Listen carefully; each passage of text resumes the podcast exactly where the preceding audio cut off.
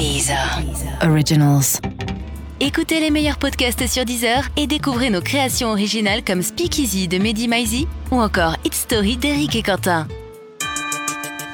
Euh, Sérieusement, vous étiez aux abois depuis une semaine en attendant l'arrivée de ce nouvel épisode. Votre délivrance, c'est maintenant. Car cette semaine, il y aura de l'actu avec euh, l'Aquarius qui ne sait plus où accoster, l'appel au boycott médiatique d'Éric Zemmour et le ministère de la Culture qui veut récompenser avec de l'argent euh, les producteurs de ciné favorisant la, parité dans les équipes de tournage. Alors qu'au fond, le, problème du cinéma français, on sait tous que c'est pas le, le quota d'hommes ou de femmes, mais le quota de films de Fabien Antoniente. Ensuite, gros dossier à base de joie de vivre. Le bonheur est-il devenu la norme? Mal-être interdit, spleen prohibé, les méthodes et techniques de développement personnel cartonnent. Mais au fond, est-ce que c'est vraiment mieux le bonheur? Quand on compare tout le bonheur du monde de Sinsemilia avec les fleurs du mal de Baudelaire, par exemple. Eh oui, ça s'impose. Euh, enfin, pour clôturer cette émission, on demandera à nos débattistes de s'adonner aux sérieuses confessions, ce moment euh, magique où, après avoir entendu ce qu'ils ont à dire, vous vous direz Sérieusement euh, Franck, ça fait trois semaines que l'on travaille ensemble et en moins d'un mois, tu, tu as réussi à me faire oublier Jocelyn, l'ancien réalisateur de, de l'émission, et je ne pensais pas pouvoir aimer un, un nouveau Réa un jour. Merci à toi. Allez, générique.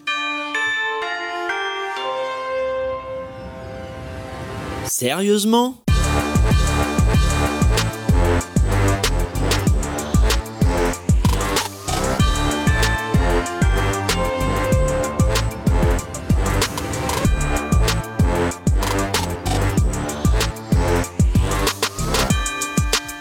Euh, salut à toutes et à tous et bienvenue dans Sérieusement, le podcast d'actu avec des blagues dedans. Cette semaine, pour dire des choses avec moi dans le micro, mais en plus intelligent, euh, trois débattistes. Tout d'abord, elle est journaliste. Elle est passée entre autres par euh, le Huffington Post ou BFM Paris. Elle lutte depuis des années contre l'arnaque des restaurants japonais à volonté tenus par des Chinois. Elle en a écrit un livre qui s'appelle Ni bon ni mauvais, Micmac chez les Asiates. Voici Rania Berada. Bonjour. Vous avez honte de ce lancement globalement de cette émission. Euh, ensuite, en face de, de vous, il est cofondateur du Printemps républicain. Vous l'avez peut-être déjà vu dans des publicités Neutrogena où il disait stop à la peau grasse et au point noir. Euh, si vous avez vous aussi des problèmes dermatologiques, vous pouvez le contacter parce qu'il pourra vous avoir des réductions. C'est Simon Oliven. Bonjour à toutes et à Je suis tous. très heureux de vous retrouver euh, pour cette euh, nouvelle saison. Mais moi aussi, vous m'aviez manqué pendant Énormément de bonheur. Énormément d'amour. Euh, et enfin, troisième débattiste. Euh, Elle est nouvelle cette semaine. Elle est doctorante en philosophie à l'université de Picardie, Jules Verne, mais aussi auteur de polar. La semaine dernière, dans le cadre de ses recherches, elle a osé taper Google dans Google, ce qui a fait planter son ordinateur immédiatement. C'est pour se racheter du matériel informatique tout neuf qu'elle est venue aujourd'hui participer à cette émission. C'est Sophie Bénard. Elle est à côté de vous, Rania, physiquement. Bonjour. Ça va? Oui, ça va très bien. Écoutez, on va débriefer cette émission à la fin pour voir si ça vous a plu, si vous revenez, tout ça, parce que ça reste quand même un milieu assez compliqué, euh, cette émission. Euh, quant à moi, je suis Pablo Mira et comme le dirait le capitaine de l'Aquarius, il y a une prod sonore en fait. Il y a des effets sonores. Allez, vous êtes accro, complètement addict. Vous seriez prêt à vendre votre mère pour en avoir, sauf que votre drogue, ce n'est pas le crack, mais l'actu. Eh bien, voici votre shoot hebdomadaire. U comme actu. Allez, premier sujet de ce U comme actu depuis euh, la rentrée, c'est la troisième fois qu'il est au cœur de l'actualité. Et non, malheureusement, ce n'est pas le livre de Simon Oliven, c'est l'Aquarius, Euh, ce bateau affrété par deux associations, SOS Méditerranée et Médecins sans frontières, qui vient en aide aux, réfugiés euh, qui font naufrage.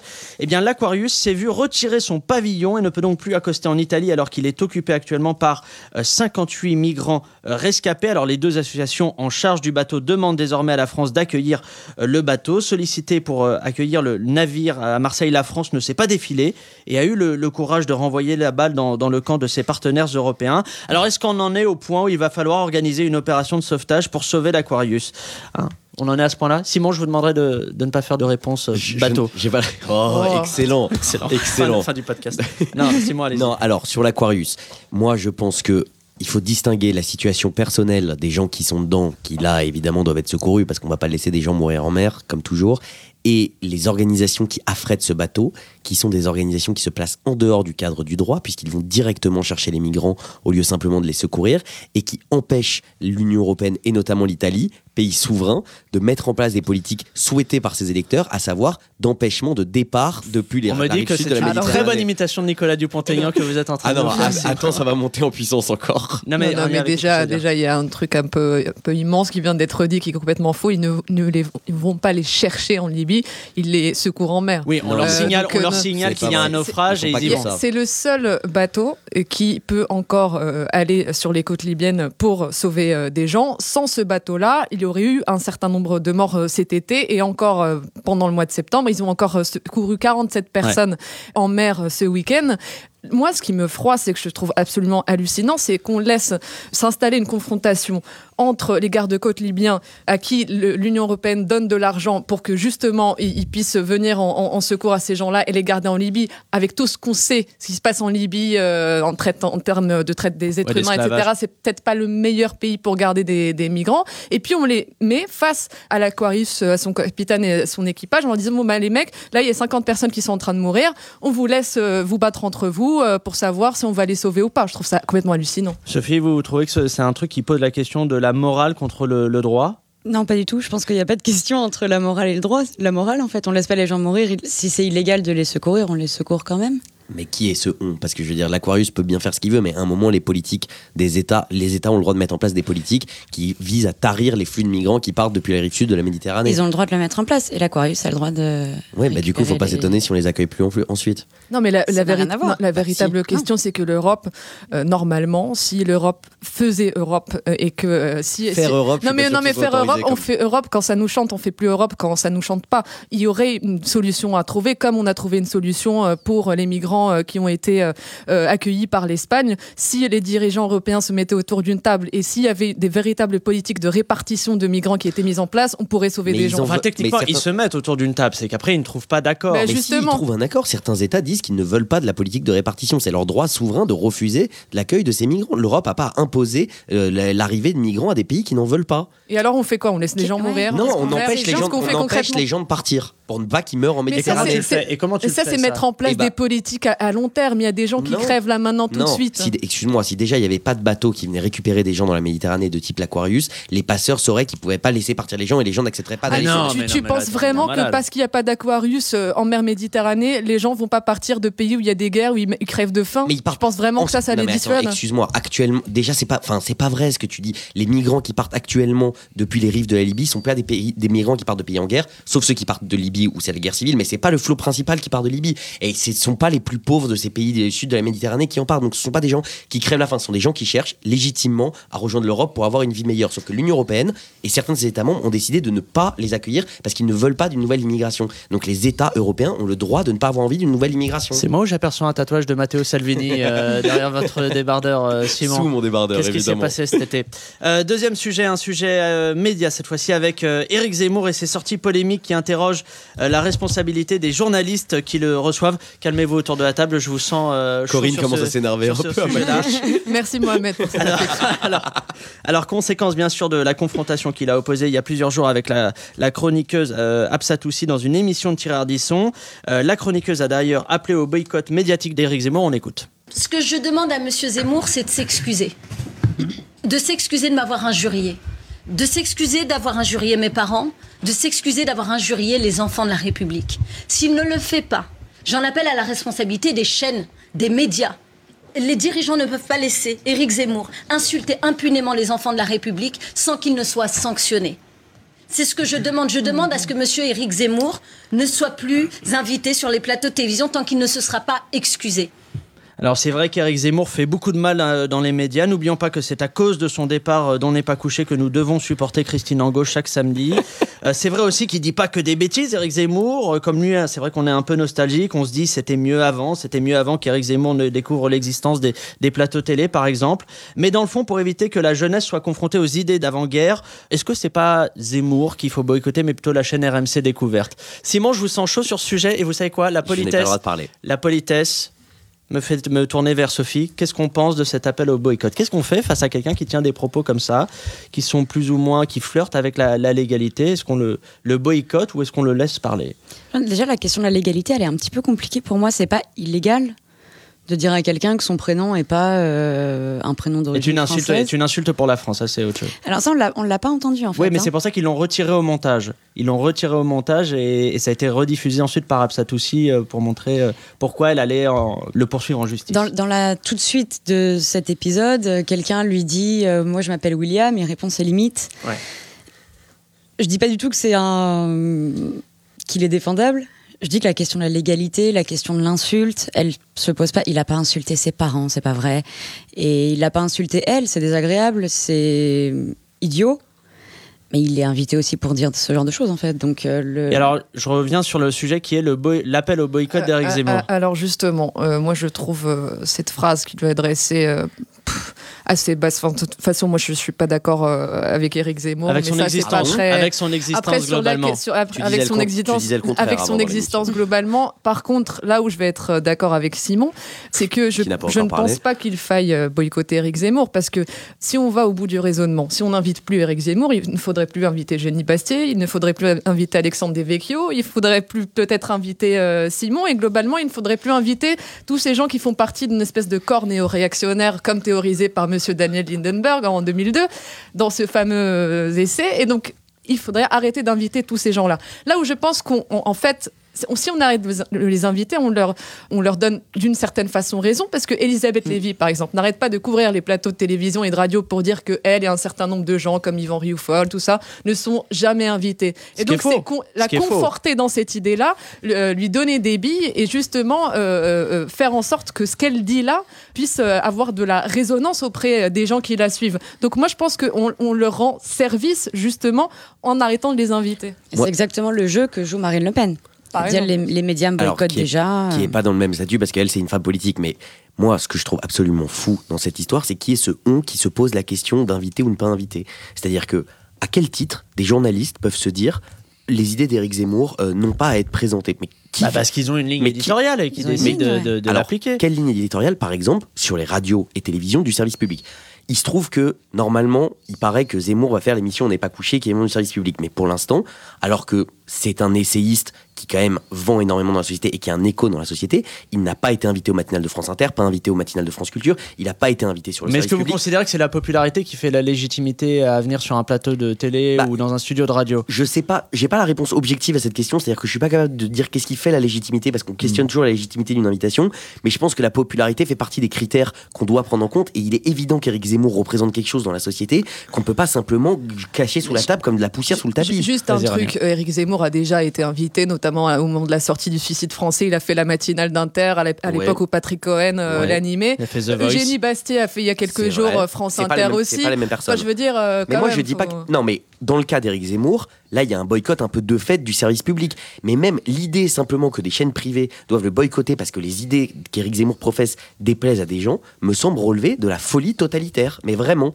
Mais c'est, c'est- je veux dire, le simple N'ayons fait. pas peur des mots, donc. Non, non, mais mais j'aime bien, ça, ça mais n'ayons un pas- bon non, nom mais de marque. n'ayons pas peur des mots. Et en plus, ce qui est dingue, c'est que le simple fait d'énoncer cette idée de boycott donne raison à Éric Zemmour, évidemment. Puisque un on qui se pose la question du boycott, c'est prouver qu'il y a un on qui défend une idéologie contraire à celle d'Éric Zemmour et qui tient globalement plus ou moins tous les médias. Ce qu'on Enfin, appelle euh, les, la- la- la- La bien-pensance. l'idéologie lib- libérale libertaire. ou la euh, bien-pensance, si tu préfères, ou libéral libertaire. Mais enfin, je veux dire, Éric Zemmour n'a pas tenu des propos insultants vis-à-vis d'Abatoussi, puisque je tiens quand même à rappeler qu'il n'a pas dit de but en blanc. Votre prénom est une insulte à la France, c'est elle qui lui dit Vous êtes une insulte Voilà, à la ouais. France, et il dit Non, non, c'est votre prénom qui est une insulte à la France. Ce qui n'est pas pareil, c'est-à-dire qu'il reprend les termes dans lesquels lui avait Mm. lui-même été insulté. Donc, il n'est pas directement dans la sauce, et en plus, ce n'est pas une attaque qui a quoi que ce soit de raciste, puisque sa critique des prénoms, elle va, comme tu l'as très bien rappelé, à Gilles William Goldanel, à Natacha Polony. Je crois pas que ça s'attache à des critères raciaux, ça s'attache justement à des critères culturels. À partir de là, Éric Zemmour doit être invité pour exposer ses idées qui représentent quand même une large partie de la population française. Ça me semble tellement évident que je ne vois même pas comment on puisse discuter d'un boycott. Euh, je vous propose de passer au troisième et dernier sujet de ce shoot d'actu. Françoise Nyssen, la ministre de la Culture, qui annonce la mise en place d'un bonus financier de 15% sur les aides du CNC pour les films qui feront preuve d'une parité exemplaire en termes de représentation des sexes dans les équipes de production. Car oui, les femmes françaises aussi ont le droit de participer à de mauvais films. Alors les producteurs, eux, seront doublement gagnants. 15% de bonus plus La moitié des employés a payé 25% de moins. Alors est-ce qu'il faudrait aussi donner un bonus de 15% au film sans Kev Adams ou Gilles Lelouch? Ça c'est une, une autre question. Mais vous, vous en pensez quoi de cette mesure très concrètement? Eh tiens Sophie, la politesse. Je pense que c'est une bonne idée. Euh, si les, la parité se fait pas d'elle-même, il faut la forcer. C'est ce qu'on voit C'est avec. quelqu'un, il n'y a pas de parité Il actuellement. n'y a ouais. aucune parité. Par contre, ça concerne les, les équipes donc qui sont pas dans la lumière en fait. Ça concerne ouais, le- pas- les, voilà. les monteurs, les Voilà. directeurs de prod, Donc il y a déjà etc., ça etc. quand même à questionner, mais il y a à questionner surtout pourquoi un bonus et pas un moins en fait pour les équipes qui sont pas paritaires. Là on a l'impression que c'est une sorte de, il faut remercier les- les- l'effort de la Ouais. parité et Enfin, la pas- réflexion sur un malus, elle est, elle est en train d'être faite, mais c'est très vague, sur le spectacle vivant. C'est-à-dire Ouais. qu'ils veulent pénaliser euh, concrètement des directeurs, de, je pense, de, de théâtre si jamais il n'y a pas de, de parité. Moi, je suis d'accord avec ce qui vient d'être dit. Je pense qu'on va pas suffisamment loin. C'est-à-dire que l'idée du bonus, c'est une idée d'incitation et pas une idée de dissuasion. Et euh, quand on regarde un peu le fonds qui est concerné, à savoir le fonds automatique qui est alloué aux, producteurs, qu'on voudrait majorer de, de 15%, dans le cadre de très très grosses productions, certes, ça représente beaucoup d'argent dans l'absolu, Ouais. mais d'un point de vue relatif, ce n'est rien. Il faut savoir aussi qu'un producteur a souvent beaucoup de mal à imposer une équipe de tournage avec un réalisateur qui souvent fait appel aux mêmes gens euh, d'un film à l'autre parce qu'il y a des espèces d'automatismes qui se créent. Et donc le, le producteur, parfois, a du mal à faire passer ça. Et donc je ne pense pas qu'un pourcentage minime d'un budget puisse contraindre un producteur à aller voir un réalisateur, un réalisateur pardon, pour lui dire il faut travailler avec euh, d'autres personnes. Ça veut dire que moi, je pense qu'on ne va pas suffisamment loin et qu'on devrait plutôt imposer un malus plutôt qu'un bonus. J'ajoute simplement que Aujourd'hui, quand on regarde euh, l'état des films français, enfin de la production des équipes de tournage, seul un film sur six serait éligible à ce bonus. Ça prouve bien à quel point il y a encore des efforts à faire en termes de, de parité. Mais moi, je suis complètement d'accord avec toi, Rani. On va vraiment pas assez loin. Je pense d'ailleurs. en faut- ironie. Là, il Non, est en ironie. Il faudrait la voix d'ailleurs- de l'ironie. Je pense qu'il faudrait interdire les hommes directement sur les plateaux Et de voilà, tournage de téléfilms. Je pense que des dit. films comme, je sais pas, Vincent, François, Paul et les autres devraient être interdits parce que c'est des films qui représentent que des hommes. Et en termes d'arguments, on- Mais alors, en termes d'arguments, c'est de la folie. Alors là, on parle pas de la représentation à l'écran, on parle du, du Non, mais staff, Ouais. du de manière- staff de production. De manière générale, c'est un frein à la liberté d'entreprendre, la liberté de création qui est telle que je ne comprends même pas qu'on puisse envisager de le mettre en place. C'est-à-dire que si un réalisateur a envie de faire un film qui ne parle que des hommes, et s'il a envie de travailler avec des gens qu'il connaît, avec qui il a l'habitude, dont il connaît le travail, et qui se trouvent être majoritairement des hommes, ou majoritairement des femmes d'ailleurs, parce que la parité c'est 55 Et il se trouve que c'est majoritairement des hommes euh, Mais- dans 5 films sur Et 6. accessoirement, là, on parle pas d'un frein puisqu'on parle d'un bonus, pas d'un malus. Non, mais- Un malus serait un frein. Mais non, pas du tout, puisque globalement, le, le- les Bah, gens. une qui- absence de bonus, c'est pas un frein. Bah non, parce que c'est, le, c'est le cas bah, bah non, actuellement. parce que le bonus va. Été bon sur le- cet Mais non, parce que le bonus va induire une compétition. Ceux qui auront le bonus seront forcément avantagés par rapport aux autres. Donc les producteurs touchant le bonus auront Mais plus d'argent, donc pourront produire plus de pi- c'est films. peanuts. Ce bonus, c'est peanuts dans le cas des, grosses productions. C'est peanuts. si je peux me permettre un dernier argument, puisque la puissance publique décide très gentiment de venir mettre de l'argent et de, et de s'investir dans la création économique en France, je suis ravi. Je croyais que l'État n'avait pas cette place-là dans, dans, dans l'idéologie macronienne et qu'elle devait simplement être un arbitre et laisser la main du marché euh, réaliser les choses. C'est pas l'État suis- qui finance, c'est le CNC. Il n'y a aucun Et l'argent du qui sort et euh, de la CNC, caisse de, de l'État. C'est dans un budget du CNC qui est voté, qui, Qui n'a- est, qui est voté Bah, par qui bah, Je vous demande, cher Simon, de lire euh, donc les articles. Mais le budget du C- avant le budget du- mais si, pas tout. Ah. Le budget du CNC, il du mal des migrants et en plus il a le pas bossé. J'ai bossé, j'ai bossé. L'État ne donne pas d'argent au CNC pour mettre en place cette majoration. C'est une majoration qu'on trouve dans les deniers d'un budget qui est stable, qui est celui du CNC, certes financé par l'État, mais l'État ne fait pas un effort financier pour Mais financer évidemment, ce bonus. d'accord, mais sauf que c'est de l'utilisation de l'argent public à des fins de- d'aide à la création économique, on est d'accord. Donc c'est de l'utilisation de l'argent de l'État. Donc on n'aurait qu'à le mettre en place dans d'autres secteurs de l'économie qui respectent pas d'autres règles morales. Par exemple, je sais pas, les entreprises qui ne sont pas en difficulté, qui licencient, on pourrait leur mettre des malus. Ou les entreprises qui... L'un n'est pas exclusif de l'autre. Non, en effet, mais on ne le fait pas, on ne le fait que dans le Simon, domaine de la parité au Vous cinéma. avez pris du Red Bull ou pas avant l'émission Non, juste un petit café qui Non, était un peu froid, ouais, je tiens à le préciser tout de suite. Sérieusement? Allez, on passe au, au gros dossier de la semaine. Le gros dossier. Ça marche toujours. Allez, un, gros dossier consacré euh, à cette dictature qui ne dit pas son nom, celle du bonheur. Vous trouvez votre quotidien pénible? La vie vous semble insupportable? Alors n'attendez plus, téléchargez la compile du bonheur. La compile du bonheur, c'est plus de 1200 sons qui vous redonneront le sourire.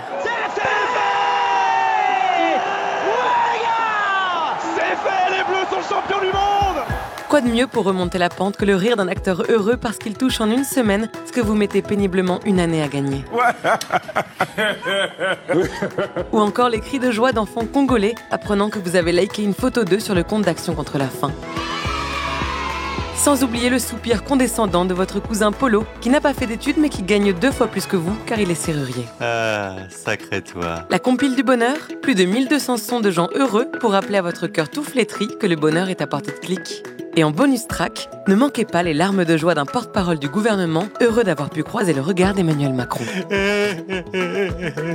Alors, vous le sentez le bonheur des autres? Alors après l'optimisation fiscale, le bonheur est-il la nouvelle mode qu'il faut impérativement adopter? Pire, est-on en train d'assister à l'émergence d'une industrie du bonheur? Livres de développement personnel qui fleurissent dans les rayons des librairies, cours de yoga, de méditation pleine conscience et autres centres d'ouverture de chakras qui se multiplient dans les grandes villes et même en zone rurale. Les deux sociologues Iva Illouz et Edgar Cabanas parlent d'une apicratie, c'est d'ailleurs le nom de leur essai sur cette nouvelle dictature du bien-être, dictature parfois très lucrative pour les gourous de, de l'épanouissement. Alors, est-ce que le malheur des uns fait le bonheur des coachs en développement personnel? Autrement dit, est-ce que si l'argent ne fait pas le bonheur, le bonheur, lui, fait l'argent? Oui. Oh, Sophie, elle est passionnée par ce sujet. J'ai vu, j'ai Sophie s'est de- mise en position de yoga pour répondre vu, tout de suite. j'ai- Oui, concrètement, oui. Oui, le, mais je pense que le, le- la question de l'enrichissement des gourous de développement personnel n'est pas vraiment celle qu'il faut poser. Si je Eh, comprends, dis donc, vous êtes en train de dire que je fais mal mon boulot Oui. Vous prenez les rênes de l'émission, c'est gagné. la vraie question, c'est est-ce qu'on peut parler d'une dictature quand il est question de bonheur? Ça vous paraît antinomique? Incompatible? Ouais. Ah ouais? Ouais, totalement. Parce que le, le- je je pense que si on s'intéresse justement à la multiplicité des- de ce qui est offert, de ce qui est vendu, Ouais. il y a des, des choses et des courants très différents. Je pense pas qu'on impose un type de bonheur particulier. Je pense qu'effectivement, il y a un- une sorte d'impératif à être heureux, à avoir bonne mine, etc. Ouais, peut-être qu'on a imposé la ailleurs- recherche du bonheur, peut-être que ça s'est accentué, non?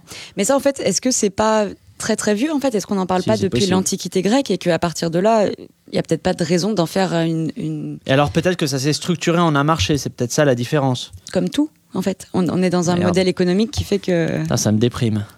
C'est pas déprimant en fait. Moi si, là ça me C'est déprime. assez déprimant Ouais. quand même. Moi, ça me déprime pas du tout. C'est vrai Bah, Non, on, on m'offre plein d'outils.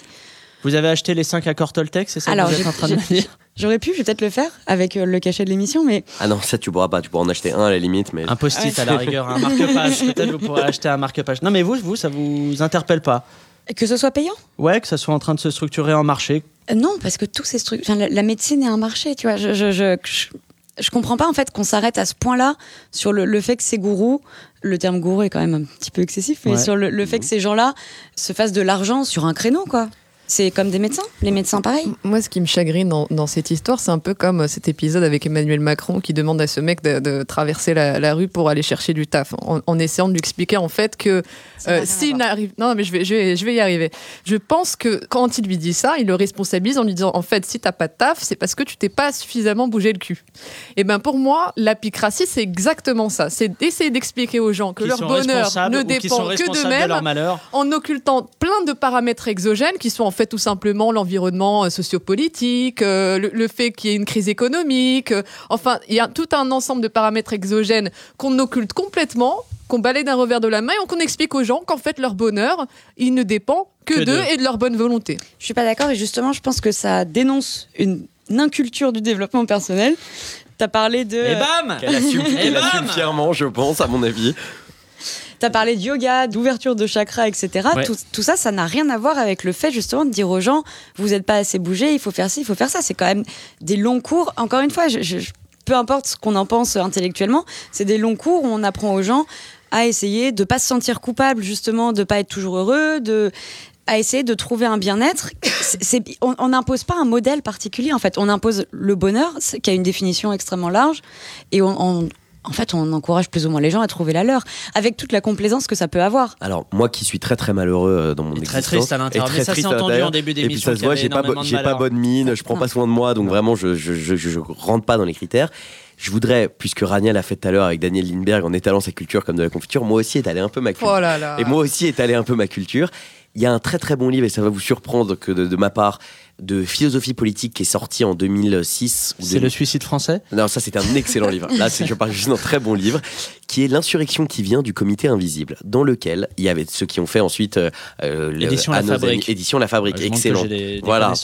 Et dedans, il y avait un chapitre exceptionnel sur la nouvelle tautologie contemporaine qui était une pub Pepsi, Ayam Watayam, et qui disait que le cœur même de notre existence est devenu la vacuité absolue, puisque on était deve- c'était l'injonction à devenir soi-même, ce qui, en toute logique, n'a aucun sens. n'a vraiment aucun sens. Et tout le Pourquoi marché. Quelle est la logique qui dit que ça n'a aucun sens Parce qu'on ne peut pas devenir soi-même, on est déjà soi-même par définition. Voilà. Oula. Bah oui, mais non, mais je veux dire, Voilà, attends. le concept de soi-même. Écoutez France d'achever- Culture. Ouais, on a deux amoureux de la philosophie. Là, on a deux amoureux de la Non, non, philosophie. Vous êtes sur Arte, vous êtes sur Arte en allemand à 1035. Non mais moi je pense que tout le fondement euh, philosophico-marketing Du développement du personnel. développement personnel, est incohérent et. Mais oui, c'est euh, arriver à devenir vous-même. Ce qui est vraiment une phrase qui m'a toujours choqué par sa vacuité euh, et, ce- et son absence de sens. Et ça ne veut rien dire de devenir soi-même. C'est vraiment remplir du vide, qui faire des bruits avec sa bouche pour remplir du vide, à mon- à mon avis. Sophie, après on avance. Alors, c'est pas vrai, je, vais, je me lance pas sur des réflexions philosophiques sur ce point-là, mais je me permets quand même d'étaler ma culture. Ou de lui pour- lancer des objets ou pour des- des pour choses, des hein. Moi, raisons évidentes. de- Je reviens du coup à Cicéron, qui est pas nouveau. Encore une fois, c'est pour cette question du phénomène de mode. On est vraiment sur France Culture. On est Cicéron, vraiment sur- philosophe. France ça me Culture, change un peu. La semaine dernière, on était sur du caca carré. avec Thomas Croisière. Là, on a Cicéron. C'est pas du tout la même émission. Ça va être très rapide. Il y a un, un chapitre qui correspond au livre 5 des Tusculanes qui s'appelle Le bonheur dépend de l'âme seule et qui justement essaye d'occulter et essaye de faire en sorte que les lecteurs occultent leurs conditions sociales, leur tout ce qui peut Les conditions extérieures. les conditions extérieures pour essayer de retrouver une forme de sagesse, de bien-être, de droiture. Et je pense pas du tout que ce soit ni un, un- ni une manipulation de la part de cet auteur pour essayer de faire. Je pense pas que ce soit quelqu'un à qui on peut reprocher sa pensée politique. Et surtout, c'est quelque chose de pas nouveau. Et, je pense que s'il écrit sur ça, c'est que c'est pas une absurdité totale en fait. Alors, vous le savez, bonheur et relaxation font souvent bon ménage. Et ces dernières années, on a vu fleurir de plus en plus de vidéos dites ASMR, dans lesquelles euh, des youtubeurs, ou plutôt youtubeuses généralement, murmurent à l'oreille des internautes en faisant des bruits prétendument apaisants à base d'accessoires, le tout pour euh, faciliter le, le lâcher-prise. Eh bien, l'une d'entre elles a, a retenu notre attention. On écoute un extrait. Bonjour à tous. Aujourd'hui, nous allons parler du bonheur. Le bonheur, pour certains, c'est d'avoir la réussite de Steve Jobs ou le talent de Philippe Candeloro. Peu importe la définition. L'essentiel, c'est d'être plus heureux que son voisin. Mais pour ça, il faut savoir se laisser surprendre. Par exemple, là, vous venez d'entendre le bruit du micro qui frotte contre mon scrotum. Vous ne vous y attendiez pas, mais c'était agréable. Alors je recommence. Non, je suis occupé. C'est trop compliqué de frapper avant d'entrer. Je t'ai déjà dit de pas mettre tes couilles sur mon micro. J'en ai besoin pour mes vidéos ASMR. Ce n'est pas ton micro. Maman nous l'a offert à tous les deux. C'est pas une raison pour être dégueulasse. Ah, ah oui, c'est toi qui parles, hein Monsieur, je mange des chocobéennes avec du caca à la place du chocolat. Je me suis fait avoir, d'accord? En plus, j'ai mangé que la moitié du paquet parce que j'ai bien vu qu'il y avait un goût bizarre. Aïe, mais t'es malade, pourquoi tu me jettes des trucs? J'ai juré de jamais raconter. Enfoiré, tu ne me parles pas comme ça. Tu rends mon micro. Bah, viens les chercher, espèce de mange caca.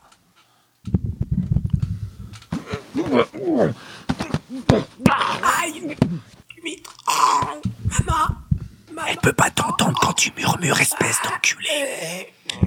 Tu vois, ça t'apprendra à entrer sans frapper chez moi. Excusez-moi pour cette interruption. Je vous propose d'arrêter là et de nous quitter sur le bruit apaisant du corps de mon grand frère que je traîne par terre pour aller le jeter dans la rivière la plus proche d'ici. À la semaine prochaine. C'est apaisant. C'est apaisant comme un discours de, de Zemmour. Là, moi, je, je me sens bien. Je sens mes épaules se sont relâchées. Alors, la, la tyrannie du bonheur, c'est pas qu'à la maison ou, ou dans la vie privée, semble-t-il. Euh, C'est aussi une bonne tendance au, au boulot. Désormais, on met des baby-foot, des poufs, des tables de ping-pong, des, des bornes d'arcade. Euh, on supprime le système de bureau attitré. Puis, on embauche même des chief happiness officers chargés de veiller au bien-être des, des employés. Alors, est-ce que pour apporter réellement du bonheur aux employés, au lieu, au lieu d'embaucher un happiness officer, il vaudrait pas mieux lui, leur reverser le salaire du happiness officer Mm. Petite proposition, on en pense quoi de cette tendance euh, de, recherche du bonheur au travail? Alors, on est, moi, je suis complètement d'accord avec ce que tu viens de dire, évidemment. Euh, je trouve ça absolument fou, cette espèce de tendance aujourd'hui dans l'entreprise de manger des espèces de chamallows mous américains sur le bonheur, être happy, happy euh, et mettre des baby-foot. Et je voudrais faire une petite punchline comme ça qui m'est venue spontanément ce matin dans ma douche. Vous l'avez fait depuis une semaine. J'aime, ouais, j'ai évidemment préparé depuis une semaine.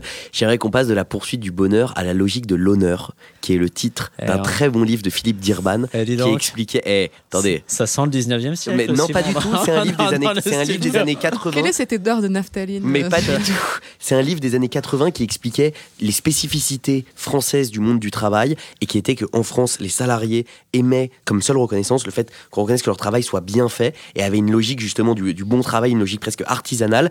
Et donc, leur faire perdre du temps avec toutes ces futilités de baby-foot et de bonheur et de réunions à non Ah, plus mais finir. donc ce que vous dites, c'est que la recherche du bonheur, elle va dans, elle, elle passe par la mauvaise direction. C'est qu'en fait, pour trouver du bonheur au travail en France, ça passe surtout par la reconnaissance et pas Mais par des gadgets. De... évidemment la recherche- le bonheur collectif dans une entreprise en France passerait par un travail respecté, valorisé, notamment par des questions de salaire, et une reconnaissance du rôle des salariés à tous les échelons, que ce soit en back-office ou en front-office, et non pas une espèce de mieleuserie euh, qui efface la subordination entre les patrons et les salariés. Là où c'est un peu insidieux, c'est que euh, l'idéologie sous-jacente à cette recherche perpétuelle du bonheur épouse parfaitement celle du managériat et de l'entreprise. Ça veut dire que le il y a plein pro- de plus productif. il y a en- plein de recherches qui t'expliquent qu'un employé euh, qui est heureux dans sa vie euh, est, euh, est 20% plus euh, productif Ouais. au travail. Donc l'idée, quand un manager euh, met du- des baby-foot et des billards et, et qu'on bouffe des chamallows, qu'on va en after-work, c'est pas du tout on est copains, on s'adore et c'est hyper bien. C'est surtout que euh, à la fin du mois, ça fait pognon, quoi, en fait. tout simplement. Sophie, ça vous inspire quoi cette euh, intrusion de la quête du, du bien-être dans, le, dans la sphère professionnelle? La même chose que ce qui vient d'être dit, mais justement parce que c'est très différent de ce qui se fait au niveau individuel. Là, on est dans quelque chose justement de collectif.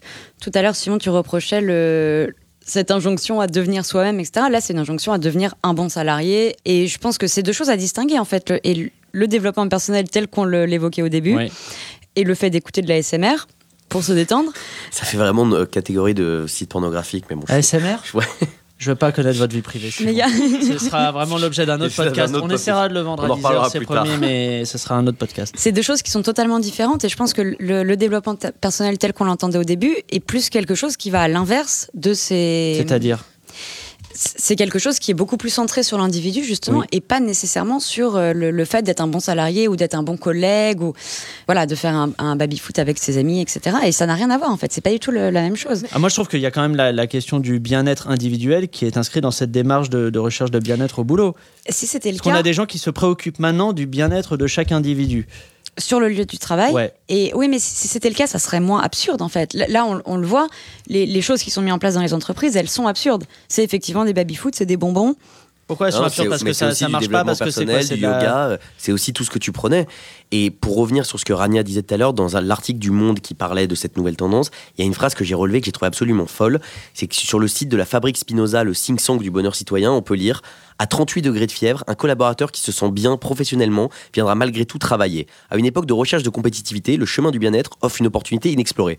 Donc le but du développement personnel, du yoga et du gouroutisme, en fait, c'est que les gens ne posent pas des arrêts maladie quand ils sont malades Ça, pour faire plaisir à leur entreprise. C'est quand c'est le cas en entreprise, c'est pas quand c'est le cas pour n'importe quel cours de yoga, on te dira viens pas faire du yoga, c'est à 38 de fièvre. Par contre, si tu fais du yoga en entreprise, là on te dira ouais, viens faire du yoga. Même en, en dehors du cadre euh, de l'entreprise, vous voyez tout un jargon, toute une sémantique du bien-être qui est absolument folle et ça donne lieu à des phrases du style s'ouvrir à la vie, la vie te sourira et tu n'es qu'à une décision pour changer ta vie. Bah oui, va dire à l'ouvrier qui se lève à 5 heures du matin pour euh, taffer euh, pendant euh, 15 heures, qui a deux crédits à rembourser, euh, quatre gosses à nourrir.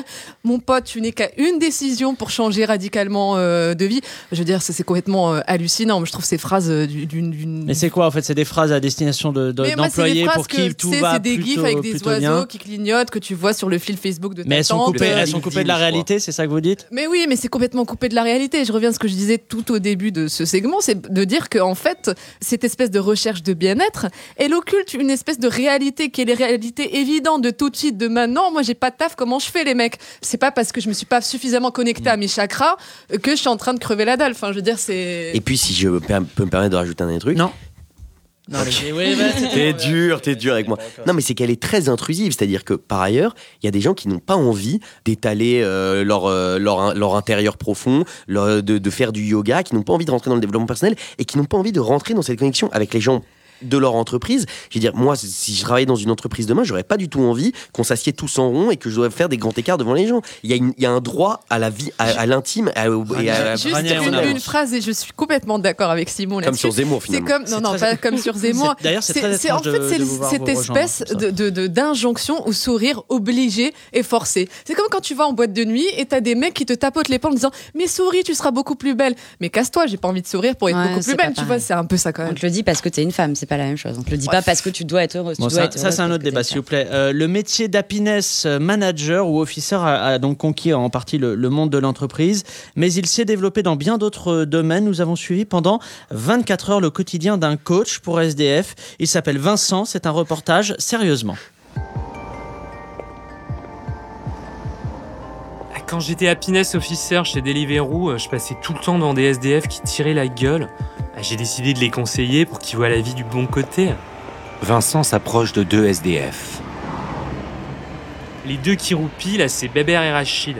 Ils ont dû encore picoler toute la nuit, soi-disant, pour lutter contre le froid. Non mais allez, allez, on se réveille, quoi It's time for the morning routine Putain, casse-toi Je vous ai apporté un shaker de protéines, de la crème hydratante et un bon d'accès au Club Med Gym Après avoir troqué les cadeaux de Vincent contre un paquet de cigarettes, les sans-abri s'installent sur le trottoir avec leur pancarte J'ai faim. Ah non mais non Non Je veux plus les voir, ces pancartes, c'est que du négatif, ça Mettez celle-là à la place. On peut y lire la phrase Une pièce pour monter mon cabinet de consulting. Et souriez aux passants, voilà Bon, note to myself, je vais vous trouver un dentier parce que là ça fait genre plus peur qu'autre chose. Faut pas oublier que les gens ont une journée de boulot devant eux. Faut se mettre à leur place, les gars. hein. Les, les SDF sont réceptifs à vos méthodes? Et c'est pas un public facile. hein. La méditation, les ateliers créatifs, c'est pas trop leur truc. Eux, c'est plus drogue dure ou bagarre. Alors je m'adapte. On a fait une journée chez un artisan brasseur où ils ont pu apprendre à distiller leur propre alcool. Ça, ils ont bien aimé. Hein. Vincent ne baisse jamais les bras. Cherchez le positif. Et toi, Bernard, t'as été mis à la rue par ta femme Eh ben, fini les engueulades pour savoir quoi regarder à la télé.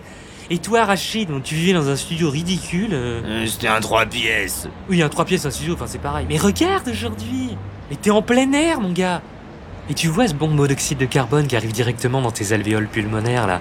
Eh ben, tu l'avais pas quand t'étais moins pauvre. Tu sais, plutôt que de voir le verre à moitié vide, là, eh ben moi je préfère le voir à moitié plein de gaz d'échappement. Cette approche optimiste de la vie, Vincent aura tenté de l'enseigner jusqu'au bout. Puisque dernière nouvelle, Bébert et Rachid ont fini par manger notre happiness manager. Ils seront jugés mercredi prochain au TGI de Bobigny. Euh, Dites-moi, j'ai- j'ai- j'aimerais voir s'il y a un aspect euh, politique à, cette quête euh, effrénée du bonheur. Est-ce que vous pensez que le fait de placer l'épanouissement personnel et le bien-être comme idéal, ça produit un nouveau genre de, soumission politique dans la mesure où, le bonheur devient un peu une affaire individuelle? En gros, est-ce que faire du yoga, ça vous transforme en député de la République en marche? Sophie, non. Non. Ouais, vous êtes colère parce que vous faites du yoga. oui. Non, parce que juste, le- je pense que le yoga déjà c'est une recherche de bien-être et pas de bonheur, et c'est pas la même chose. Le yoga enseigne pas à sourire et à manger Ouais. des haribots à- à- en entreprise. Et on n'a pas le droit de dire de marque? Si, si, bien sûr. Euh, Bayer Monsanto, Coca-Cola, McDonald's, Coca-Cola, McCain et. Pablo Mira. Pablo Mira, qui est une marque déposée, Déposée, depuis trois ans déjà. Excusez-moi, Sophie. Je vois pas en fait pourquoi on, on la pose cette question. Qu'est-ce qu'est-ce qui Ouais. nous ferait penser que le fait de rechercher un bien-être, le fait de se re- re- chercher une intériorité, un développement de soi, etc., provoquerait une soumission politique. En fait, c'est pas parce qu'on on se tourne vers soi qu'on peut qu'on n'est pas tourné vers le social et vers ce qui se passe. Ju- Justement, je reviens à ce que je disais tout à l'heure. Le fait de euh, vouloir à tout prix responsabiliser les gens en leur disant, en fait, si tu trouves pas de taf, si t'es pas heureux, si c'est parce que tu n'es pas suffisamment connecté à tes chakras, que tu ne te connais pas toi-même et que Donc, tu ne en prends gros, pas les c'est- bonnes décisions. c'est- C'est caricatural. complète- Mais non, il y a mais quand c'est pas même, il y a caricatural, quand même l'idée sous-jacente que l'idée c'est de changer soi pour être Mais- heureux mais et c'est pas d'arrêter de pour- vouloir C'est pas changer le pour monde rien que ce jargon, tu le retrouves aussi dans euh, tout le, le, le- la- le- le- le- le vocable dans les Startup Nation, etc. Il y a un super film qui s'appelle Up in the Air où George Clooney va licencier des gens euh, Oui. partout dans le monde et il leur dit. Mitch, t'as plus de travail, faut y voir une opportunité. Ce jardin que tu voulais planter, bah, tu vas avoir plein de temps pour le faire. Ça veut dire que le licenciement ne- n'est plus un drame, mais une opportunité. Bah, c'est exactement ça, c'est de dire, bon bah finalement, il faut voir le, le bon côté des choses. Si t'as pas de taf, t'es au chômage, c'est pas très grave. Mais la visée du développement personnel, c'est de trouver le bonheur, pas de trouver un travail. Oui, mais il y a beaucoup de gens pour qui quand même bouffer et avoir de quoi se loger, c'est quand même déjà euh, un bonheur mais, en soi. mais même pour les gens qui sont pas dans des logiques de survie, qui sont installés dans l'existence et donc qui sont plus directement concernés par des trucs de bien de bien-être et de recherche de développement personnel, ça reste une anesthésie molle de leur conscience politique, c'est-à-dire qu'on leur dit concentrez-vous simplement sur vous, sur euh, vos petits bonheurs à vous et sur vos manières de devenir vous-même, voilà pour revenir à cette phrase, au lieu de réfléchir sur le monde dans lequel vous vivez, l'existence que vous menez, le sens que vous voulez donner à cette existence de manière politique, au lieu de vous engager en fait concrètement, c'est-à-dire repliez-vous sur votre sphère intérieure et sur votre bonheur chamaloisé à mon sens, mais bon, ça on pourra en discuter pendant des heures, plutôt que de vous tourner vers l'extérieur, vers le monde qui vous entoure et vers ce que vous pourriez concrètement faire. Donc moi je pense évidemment que c'est une anesthésie lente et, et douce et émolliente des capacités d'action politique de classe moyenne et qu'en les tournant vers le développement personnel, Mathieu Ricard et le yoga, on oublie de les tourner vers l'engagement politique, la réflexion, la conscience et euh, l'éducation et l'action. Il faudrait du coup être sûr que l'engagement politique vaut plus que- qu'un engagement pour soi et qu'une recherche euh, personnelle intime. Bah, les congés payés n'ont pas été donnés par Mathieu Ricard, globalement ils ont été donnés par le Front Populaire, mais... Bonne punchline. Bah hein. oui, je- Bonne punchline. Je vais essayer de la déposer à la SACEM après. Pardon Sophie. Et je vois pas pourquoi l'un empêcherait l'autre. Les journées font 24 heures. Et justement, si on est en train de parler de gens qui sont installés dans l'existence et qui sont pas dans une lutte pour la survie, parce que là, effectivement, le problème est différent, je vois pas pourquoi tu peux pas et prendre un cours de yoga dans la semaine et aller manifester pour euh, Non mais quelque moi, je- chose. moi j'ai aucun problème avec le- les gens qui prennent des cours de yoga. Chacun fait le sport qu'il a envie de faire, et, mais sauf que ce que je déteste, c'est l'érection. Non pas celle de Pablo, mais l'érection. Oh, il est en- lourd, il est il est lourd. un peu lourd. ouais. Il est un peu lourd Je ce matin. Non mais c'est l'érection en principe de modalité simple de l'existence. C'est-à-dire que si des gens ont envie de faire du gainage pendant une heure sur une table de yoga, mais libre à eux, mais qui m'expliquent pas que c'est la solution pour que mon existence soit carrée et soit exactement comme elle doit être. Si moi je trouve du bonheur à manger des côtes de bœuf plutôt que- qu'à faire du yoga, c'est mon problème personnel. Ça ne relève pas en fait Là, là, de vous la avez fait décision un peu politique. redescendre le débat. Mais le, développement personnel, c'est une proposition, c'est une marchandise. Donc on te le propose, t'es pas du tout obligé de le prendre. Il y a plein de choses qu'on te propose et que tu prends que pas. on t'explique ce que qu'on- c'est la ce seule qu'il dit- voie. Ce qu'il dit, c'est que le fait de le prendre euh, tend à, à faire qu'on prend moins d'autres propositions d'a- d'action politique, de réflexion Et- et- et- Et, politique. puis aussi, on- on- moi j'ai l'impression quand même qu'on parle de l'affect et des émotions comme étant un capital à faire fructifier Ouais. et à euh, maximiser, comme si c'était une courbe d'utilité Ouais, qu'il fallait maximiser à tout prix. Nos états d'âme ne sont pas un capital à faire fructifier, justement. On a le droit d'aller mal aussi. On n'est pas obligé d'aller bien tout le temps. Et puis même, c'est bien d'aller mal, en fait, finalement. Euh, alors, on parlait de ça, le, le yoga est une discipline plébiscitée massivement dans le cadre du développement personnel. Nous sommes allés à la rencontre d'un maître yogi qui vit à Paris pour qu'il nous explique à quel point la discipline a ramené le bien-être dans sa vie et celle de ses élèves. Magneto. C'est ici, au centre yoga à Sivagana, que le maître yogi Jean-Yves Plantier nous accueille pour nous parler de son art. Comment, comment commencer? Moi, je, je m'inscris dans, dans la plus pure tradition indienne que j'ai eu la chance d'étudier euh, en Corse pendant près de 8 semaines avec une pratique intensive de 15 minutes par jour. Et voilà, aujourd'hui, je, je pense pouvoir dire en toute humilité que, que j'ai les chakras les plus ouverts de Paris. Et, et quand je dis Paris, j'inclus euh, la banlieue euh, et la Grande Couronne, hein, attention. Vous avez l'air aussi très souple. Oui, oui, on me surnomme d'ailleurs le, tigre de Courbevoie. Mais vous savez, le, but du yoga, ce n'est pas simplement la souplesse. Non, pour ça, il suffit de, prendre des antidouleurs et de dormir en fente avant.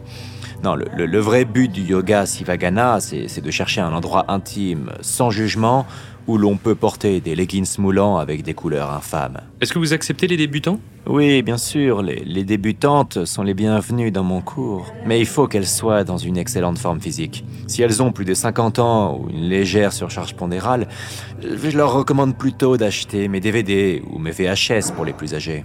C'est vrai qu'ici, là, euh, vous donnez vos cours, il y a beaucoup de jeunes femmes aux formes attractives. Je dirais que les hommes ont plus de mal à comprendre ma philosophie et ma façon de travailler.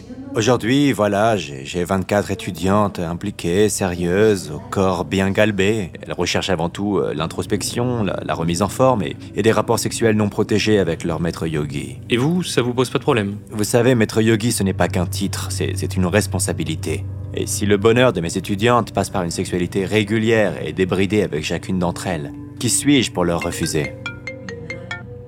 Mais vous avez le dernier iPhone, vous ne prenez pas la simplicité? Eh bien oui, oui, oui, oui, oui, mais euh, malheureusement je, je- je vais devoir vous laisser, j'ai un, j'ai un cours de méditation naturiste à donner. Et il se trouve que mes étudiantes ont impérativement besoin de moi pour enduire leur centre énergétique avec de l'huile de massage goût caramel. Au revoir, ou comme je dis toujours, Saganava sur toi et en toi. Et je rappelle que le livre de ce yogi, euh, Comment j'ai trouvé le bonheur avec le polyamour, est disponible aux éditions Union Libre. Alors, puisqu'on parle de yoga, moi, il y, a- il y a une étude anglaise qui m'a interpellé qui montre que les pratiquants de yoga ou de, ou de méditation ont une tendance au narcissisme accru et une estime de soi assez forte euh, par rapport à, à la moyenne. Alors, la question qui vient, elle est archi simple. Est-ce que le développement. d'ailleurs, hein. Oh là là, ça On l'a remarqué. hein. Bah alors la question est simple, est-ce que le développement personnel tend à produire des, des gros connards narcissiques? Vous avez 4 heures. On peut répondre en une minute. Allez-y Simon, Oui, mais je, je connais. Évidemment, oui. Non c'est vrai, c'est vrai. Mais évidemment, je veux dire, ce sont des gens qui pensent avoir trouvé le sens de l'existence, donc ils sont chiants comme des curés. Parce qu'ici, bon, je suis désolé, c'est peut-être un peu Vous êtes caricatural. en train de meurtrir. euh, Oui, euh, non, c'est pas, et ça, c'est, c'est- c'est pas contre toi, mais C'est pas des gens qui pensent avoir trouvé le sens de l'existence. C'est pas vrai. C'est des gens qui ont trouvé une pratique qui leur plaisait. Non, mais quand ils l'érigent en dogme absolu, ils ont l'espèce de, de moralité un peu pesante des curés. C'est-à-dire qu'ils expliquent que si tu n'es pas dans la même voie qu'eux, il te manque quelque chose dans ton existence. Et que eux, du coup, se sentent infiniment supérieurs. Donc oui, ça fait d'eux des, des narcissiques un peu connards. On va laisser Sophie répondre. Il y a, il y a des yogis qui visiblement te t'irritent parce qu'ils ont trouvé la vérité, comme il y a des curés qui ont trouvé la vérité, comme il y a des hommes politiques qui ont trouvé la vérité. tu vois et des véganes aussi. C'est absurde de dire ça. Le, je pense que la, la plupart des gens qui pratiquent le yoga ou autre chose, peu importe, c'est un, un exemple Ouais. parmi d'autres. Enfin, euh, l'étude, l'étude a vraiment porté sur deux pratiques, le yoga et la méditation. Oui, oui, oui, parce que le, le fait de se tourner vers soi ferait. Ouais. un- bon, est-ce est-ce que le narcissisme c'est mal? Est-ce que de s'occuper un peu de soi c'est mal? Non, s'occuper un peu, non, mais le narcissisme, c'est ne s'occuper plus que de soi. S'occuper de soi, c'est bien, mais être narcissique, c'est mal. et, et donc, Pardon on, pour cette tautologie assez. euh, et, et donc on, de, de, De- de minute en minute émission, en minute. Simon. on a une, une étude qui nous montre que euh, si on respire 10 minutes en, se, en pensant à son corps, on, on- on ne s'occupe plus que de soi. Non, ils ont une étude qui dit vraiment très concrètement, en sortie de séance, les, les pratiquants ont une plus haute estime de soi. Voilà. Quand Et, ils répondent à un questionnaire, et globalement, ils ont une plus haute estime. et les questions qui sont posées dans, dans ce questionnaire, c'est est-ce que vous êtes meilleur ou non que les participants de la même séance de yoga? C'est quand même pas des questions sur euh, est-ce que vous êtes en train de vous prendre pour Dieu? Mm. Donc il faut pas exagérer.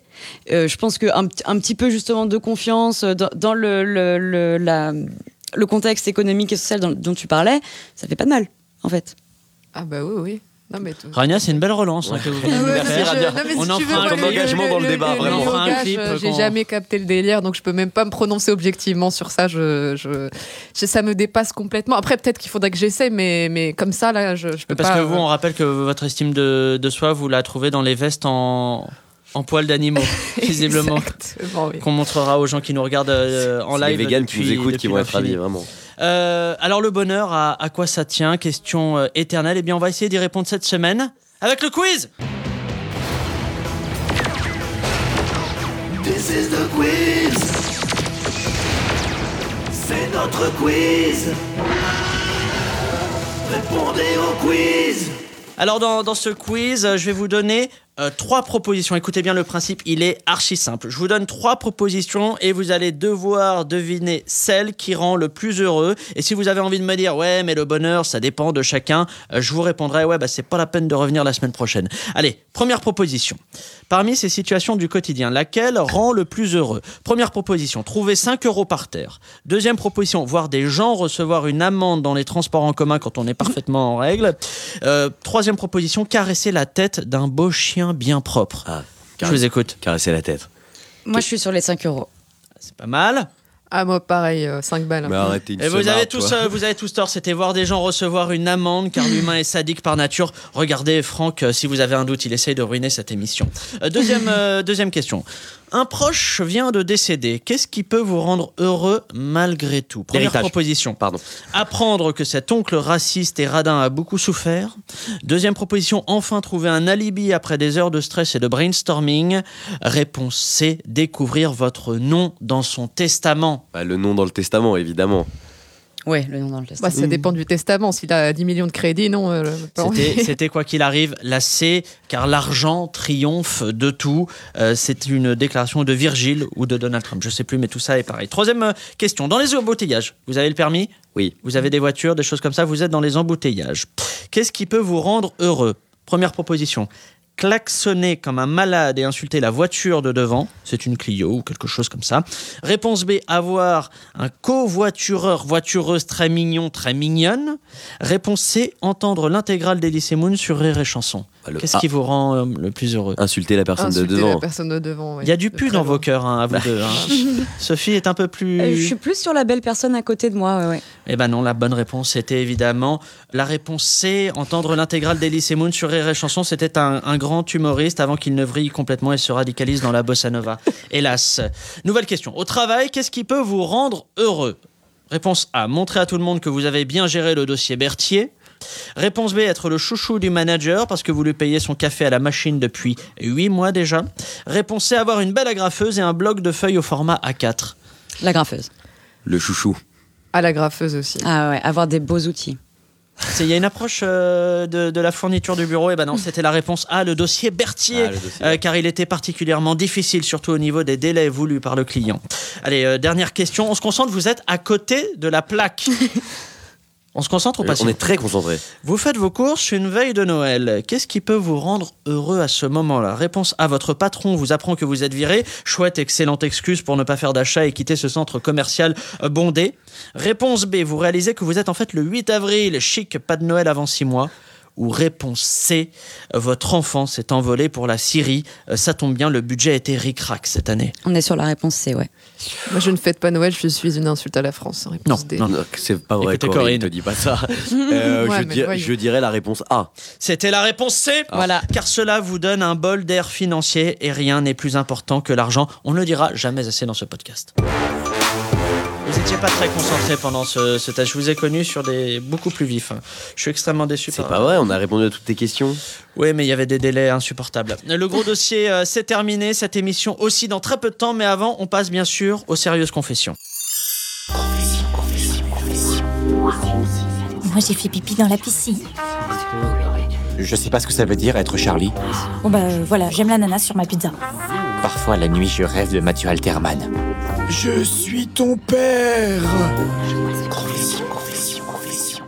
Alors le principe, je me permets de le rappeler pour Simon et Sophie. Chacun à votre tour, vous devez nous raconter une histoire, une anecdote personnelle ou même, allez, une opinion ou un point de vue, un goût même, euh, qui doit impérativement nous provoquer un. Sérieusement? Alors pour l'instant, le titre est détenu par cette dame.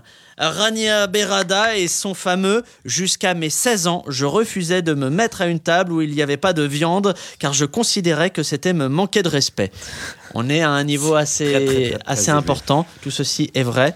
Je vous écoute. Allez, je Simon, je pense qu'il va. Il y a des chances qu'il remporte ce, non, cette partie. non, je- j'en ai deux qui sont pas. J'en Bon, ai- je vise tout de suite le, le plus Bon, efficace. je vise tout de suite le plus efficace. Il y a des chapitres dans le dernier livre d'Éric Zemmour avec lesquels je ne suis pas d'accord.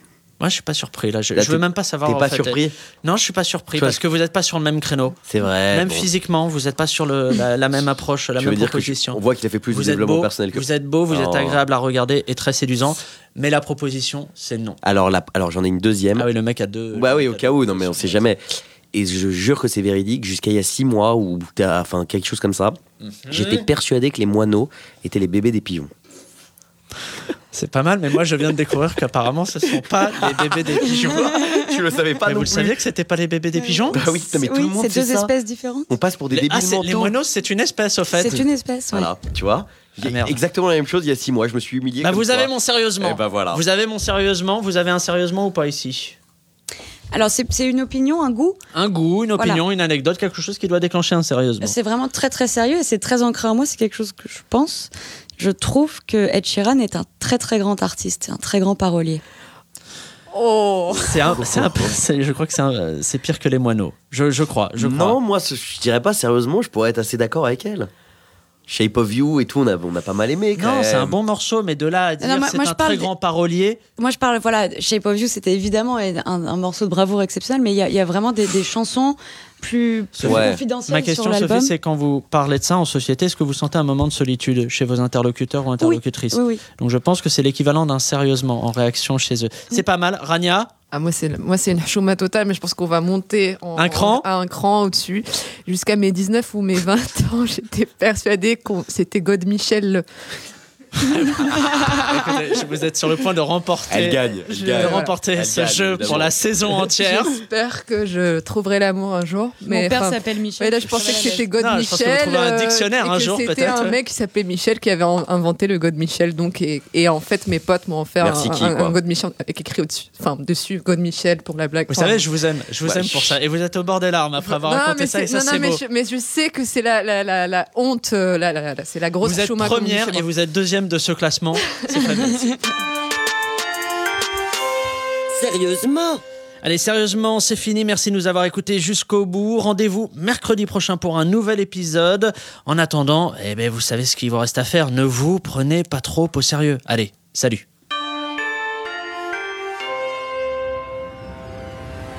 Au revoir.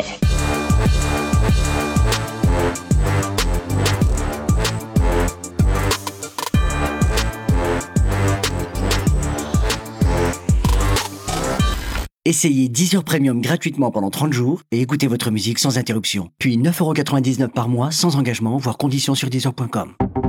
Deezer. Originals.